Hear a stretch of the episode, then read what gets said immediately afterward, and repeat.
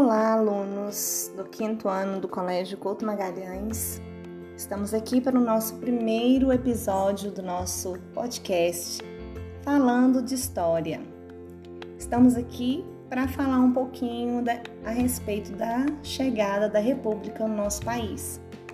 Nós sabemos que o Brasil durante muito tempo foi uma monarquia e tivemos o primeiro reinado, o segundo reinado com o tão querido Dom Pedro II, como vocês devem lembrar, né, pessoal? Bom, mas como vocês sabem, a República ela chegou aí em 1889. É isso, turma. Chegou após um golpe aí dos militares, é, tirando então do poder Dom Pedro II e a sua família. Bom, pessoal, é, é, durante a, o início da República, né, nós podemos perceber que o Brasil passou por muitas mudanças. Uma delas foi a forma de governo. O país não seria mais governado por um monarca, e sim como por um presidente. E o primeiro presidente, nada mais, nada menos do que Marechal Deodoro da Fonseca, o próprio, pessoal, o próprio que proclamou a República. Os dois primeiros presidentes do nosso país, né, como nós lembramos bem, foi o Marechal Deodoro da Fonseca e Floriano Peixoto. Esses dois governaram é, com regras bem duras e esse período então ficou conhecido como República da Espada, que foi o período em que o Brasil foi governado por dois militares. É importante também, né, gente, pensar a respeito da, de como o Brasil passaria a ser governado. Como seria, uh, como funcionaria o nosso queridíssimo país? Nosso país então passou a ser governado com um sistema presidencialista, que é um sistema político onde o presidente governa. Hoje, nós temos também o sistema presidencialista. Nós temos então o presidente eleito através do voto, é, onde nós temos hoje os três poderes: executivo, legislativo e o poder judiciário, como nós vimos aí nas nossas conversas anteriores em sala de aula. Atualmente o voto ele é obrigatório é um voto uh, secreto, onde as pessoas é, votam pensando nas suas convicções, em quem eles acreditam que, que tem as melhores propostas, não é mesmo? Mas nem sempre foi assim. Lembre-se que depois desse período da República da Espada, nós tivemos um período chamado República do Café com Leite. A República do Café com Leite foi o período em que o país é, ficou ali revezando o poder é, com dois principais estados brasileiros, Minas Gerais e São Paulo. Minas Gerais se destacava por ser o maior produtor né, de leite aí, as maiores, os maiores uh, pecuaristas, as, os maiores fazendeiros que criavam gado, estavam ali em Minas. E São Paulo se beneficiou também e se destacou nesse período por ser o maior produtor de café. Nós tivemos inclusive, né, um momento em que falamos a respeito dos barões de café tinham ali as grandes fazendas, produziam é, e vendiam não só para várias partes do nosso país, mas também para o exterior. Bom, gente, esses grandes fazendeiros eram chamados de coronéis. Esses coronéis eles dominavam a economia, né? Da vila, da cidadezinha, porque detinham uma grande influência. Eram donos de mercadinhos, é, ofertavam muitos empregos. Então, muitas pessoas votavam nos candidatos que os coronéis escolhiam, indicavam, por medo, por pressão ou por é, medo de de repente sofrer algum prejuízo na sua vida, perder emprego ou ser perseguido de alguma forma. Porque lembre-se que nesse momento o voto não era secreto, o voto era aberto, todas as pessoas sabiam em quem é, a pessoa estava votando. Imagina, pessoal, se fosse assim hoje em dia. Bom, e então entra em cena aqui na nossa história os imigrantes. Os imigrantes vieram para o Brasil fugindo da fome, né? fugindo da guerra uh, e em busca de novas oportunidades de trabalho. Chegaram aqui no Brasil por um sistema de parceria, onde receberiam um pedacinho de terra para plantar e instalavam ali suas famílias.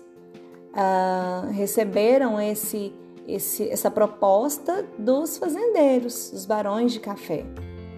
Então, nosso país recebeu muitos imigrantes que vieram de diversas partes do Brasil, para diversas partes do Brasil, vindos da Europa, né, gente?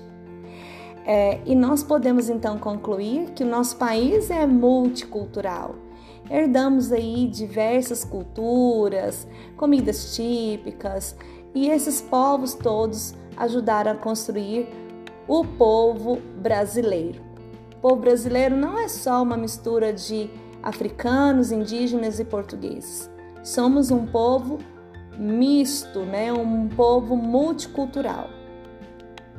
Bom, gente, e aí já entrando aqui na nossa fase final, né, do nosso primeiro bate-papo aqui do nosso podcast, falando de história com a professora Melissa, nós vamos relembrar que muitos desses imigrantes passaram a trabalhar nas indústrias, porque o Brasil estava começando um processo de industrialização. E como essas indústrias ficavam nas cidades, começou então a formar é, vilas operárias. Essas vilas operárias passaram a se chamar cortiços, onde não tinham condições de, de higiene, né, saneamento básico, dividiam o mesmo banheiro. Eu até falei para vocês para lembrar lá do Chaves, que vivia também num cortiço e, e compartilhavam ali o mesmo pátio, o mesmo tanque de lavar roupa. Bom, iniciando então é, uma ocupação não só da área rural do nosso país, mas também da área urbana, a cidade se desenvolvendo. E nesse período nós tivemos aí diante de tanto mandonismo dos coronéis, né, tantas, tanta autoridade aí desse sistema uh, onde os coronéis uh, comandavam né, o poder do nosso país, nós tivemos algumas revoltas e vale lembrar entre elas Canudos, revolta da vacina, do contestado e a sedição de Juazeiro. Revolta de Canudos, e foi a revolta que aconteceu ali na Bahia com o líder Antônio Conselheiro, a revolta da vacina lá em, no Rio de Janeiro, né, contra a, a maneira como a, o saneamento foi feito, a vacinação foi feita ali nas casas. A do contestado, que aconteceu no Paraná por disputa de terras, e a sedição de Juazeiro, que aconteceu no Ceará com o líder Padre Cícero. Mas espera aí, só teve coisa ruim aí no momento da República do Café com Leite, só revoltas, mandonismos, autoridades, autoritarismo? Não.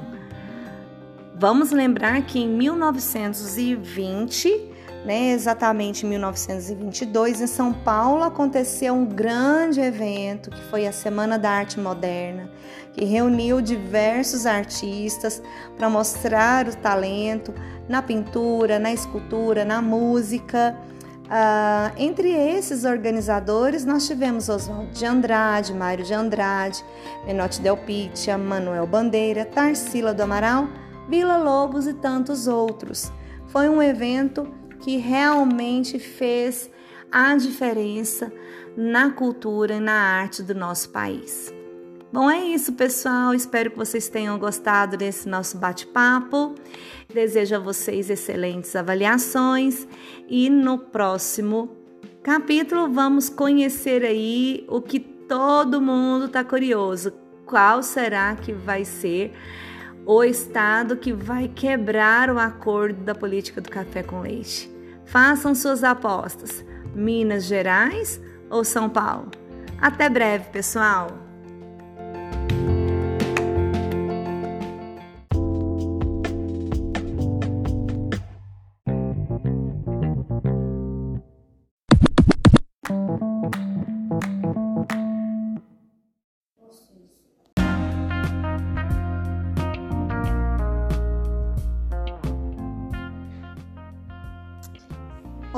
Pessoal! Tudo bem com vocês? Bom, estamos iniciando aqui mais um episódio do nosso podcast falando de história com a professora Melissa.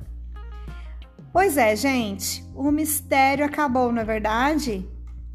Vocês estavam tão ansiosos para saber qual estado quebraria definitivamente o pacto, o acordo da política do café com leite e o mistério foi revelado. Bom, vocês descobriram que São Paulo acabou traindo aí, quebrando o acordo da política do café com leite, pois Washington Luiz, que era o presidente, precisava indicar para suceder o seu cargo, né, um outro candidato que seja mineiro. Porém, Washington Luiz acabou indicando um outro paulista, o Júlio Prestes. E essa atitude gerou um grande descontentamento dos mineiros, que logo buscaram apoio dos gaúchos, que fizeram oposição aos paulistas, indicando então o nome daquele que vai ser o nosso personagem popular e que vai despertar em nós um misto de emoções. Se lembram? Isso aí, Getúlio Vargas.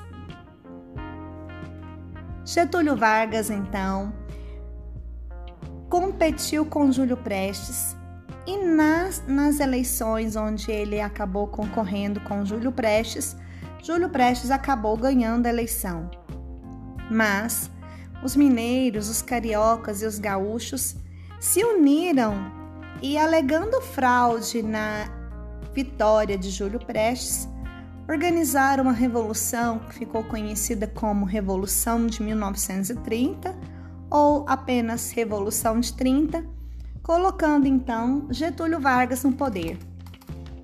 Começando assim um novo momento na nossa história, na história do nosso país dando início àquele, àquele período que vamos chamar de Era Vargas. A Era Vargas vai durar de 1930 a 1945. Getúlio Vargas é, governou o nosso país em alguns momentos que foram denominados é, especificamente. O primeiro momento, nós vamos ter o governo provisório, que foi o período que Vargas governou de 1930 até 1934. Nesse momento, nós tivemos então é, uma revolução que ficou conhecida como Revolução Constitucionalista, em 1932. Getúlio Vargas era para ficar no poder provisoriamente, mas acabou que os paulistas cederam, né? É, e o Getúlio Vargas, o que era para ficar apenas provisoriamente, acabou ficando mais tempo no poder. Vale lembrar que nesse momento, nesse período, durante é, o governo constitucionalista, que vai ser um outro momento do governo da era Vargas, né, como nós chamamos, esse nesse período algumas mudanças no sistema eleitoral aconteceram. O voto passou a ser universal e direto, porque antes ele era aberto, lembra? Ele era público.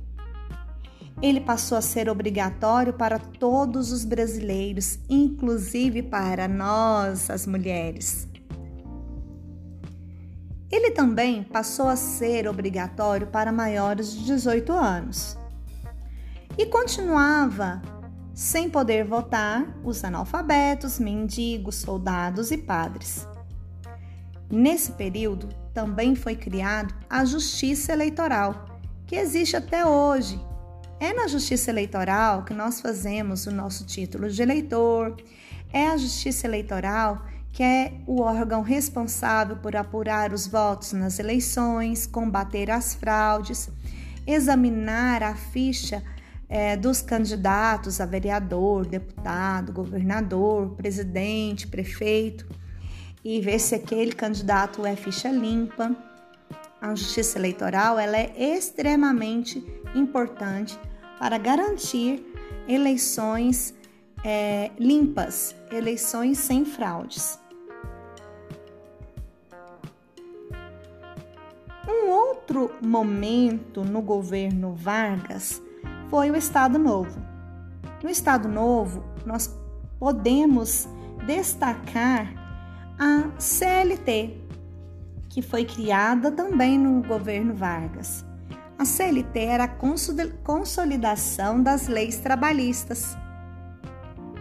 Esse acordo, né, essa, esse contrato, vamos dizer assim, que trazia importantes conquistas para o povo brasileiro, especialmente para os trabalhadores, incluíam medidas de extrema importância e que até hoje nós usufruímos dessas medidas que foram criadas lá na era Vargas.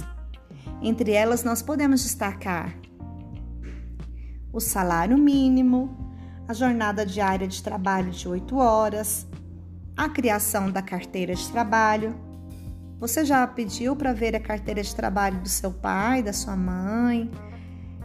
Se eles tiverem a carteira de trabalho, peça a eles para você conhecer esse importante documento. O direito a férias remuneradas, o descanso semanal, a previdência social, a aposentadoria, a licença maternidade, a regulamentação do trabalho do menor, da mulher também, Bom, podemos dizer então que Getúlio Vargas foi um presidente bem emblemático.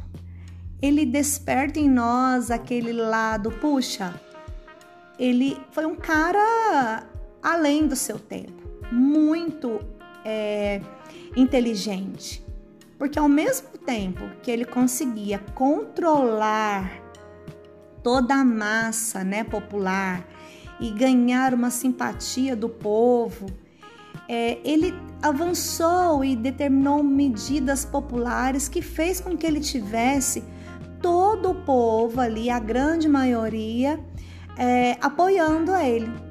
Prova de que ele ficou tanto tempo assim.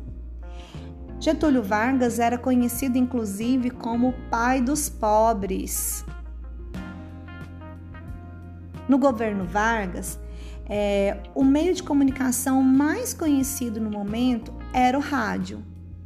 Tinha até novelas transmitidas através dos rádios.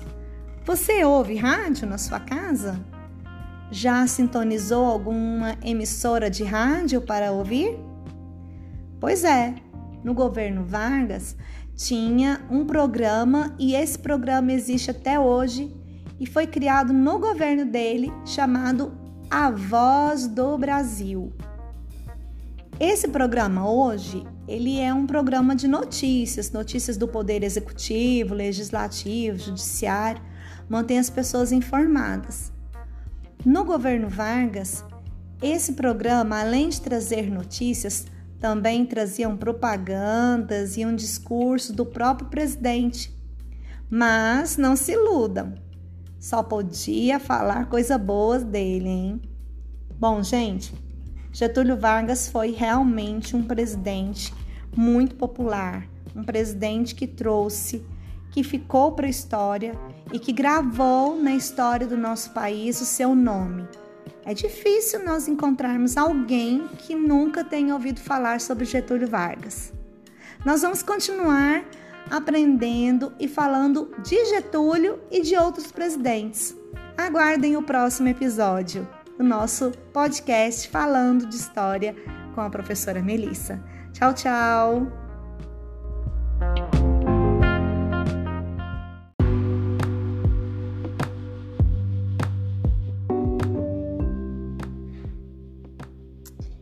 Olá, pessoal! Tudo bem com vocês? Bom, estamos iniciando aqui mais um episódio do nosso podcast falando de história com a professora Melissa.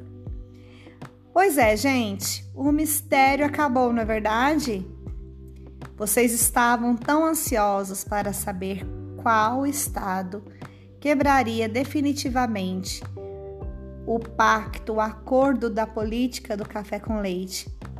E o mistério foi revelado.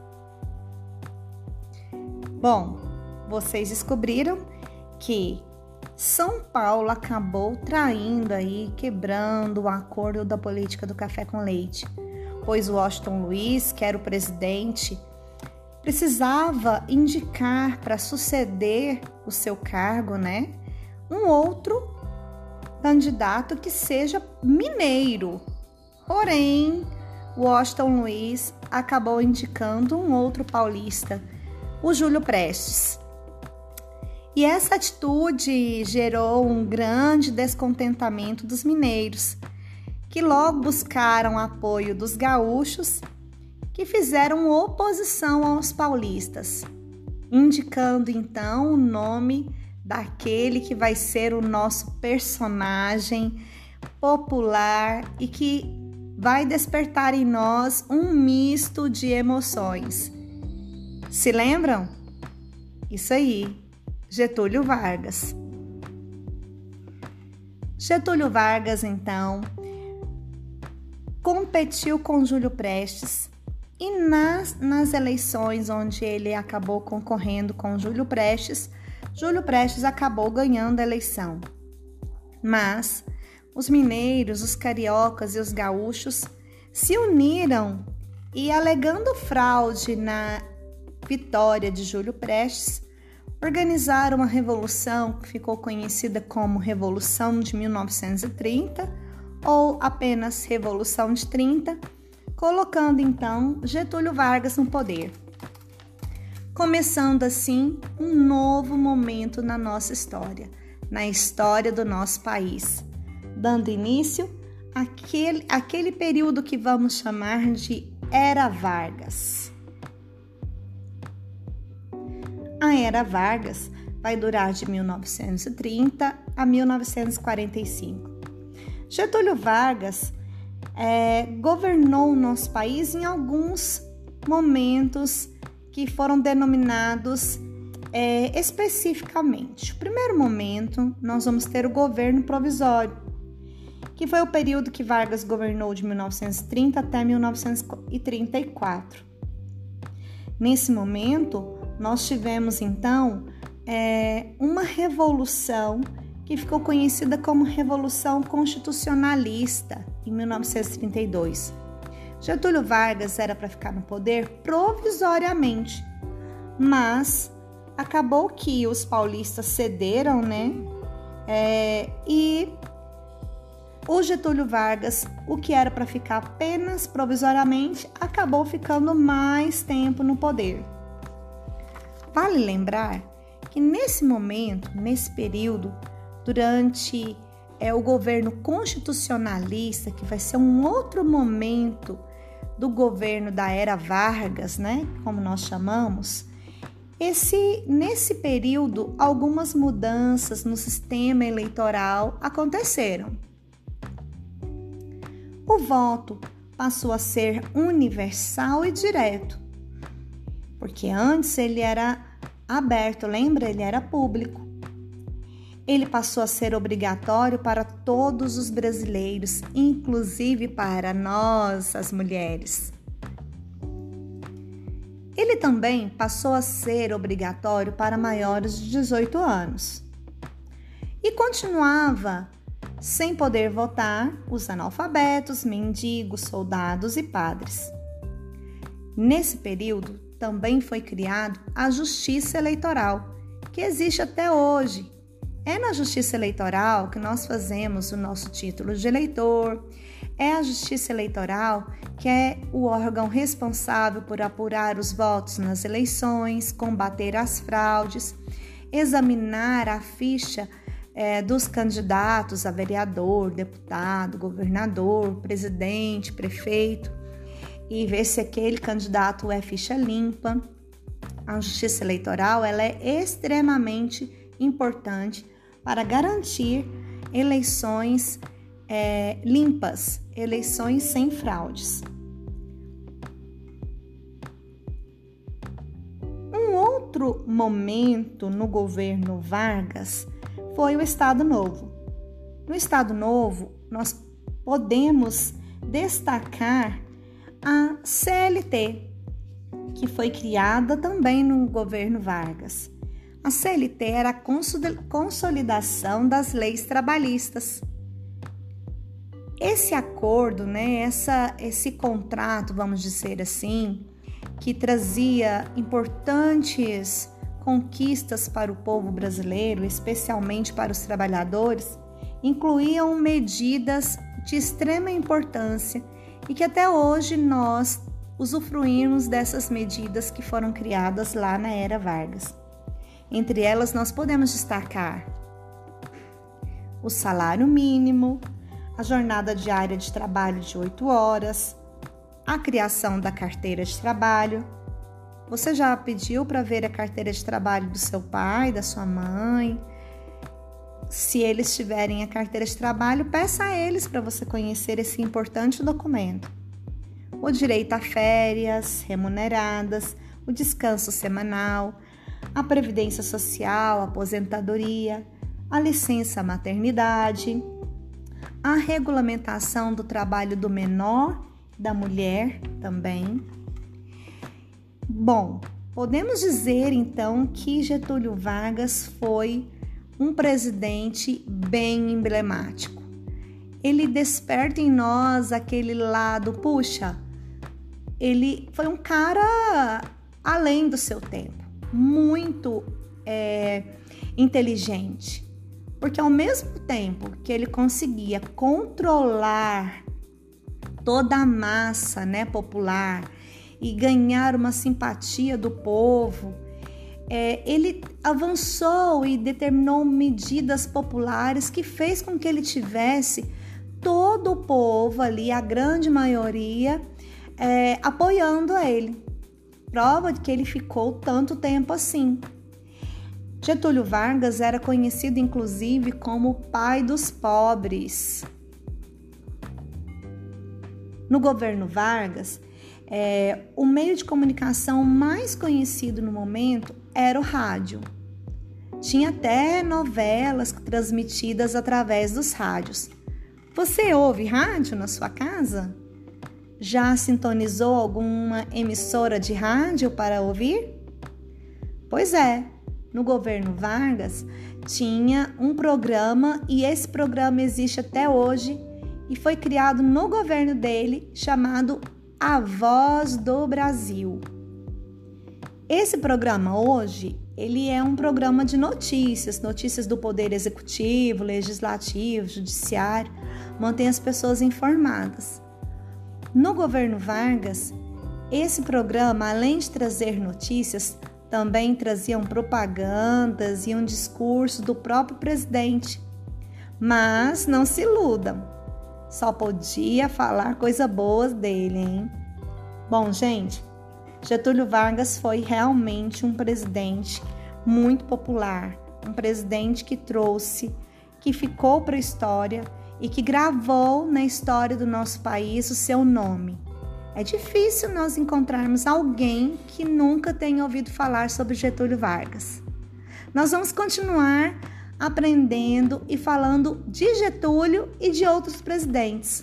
Aguardem o próximo episódio do nosso podcast falando de história com a professora Melissa. Tchau, tchau!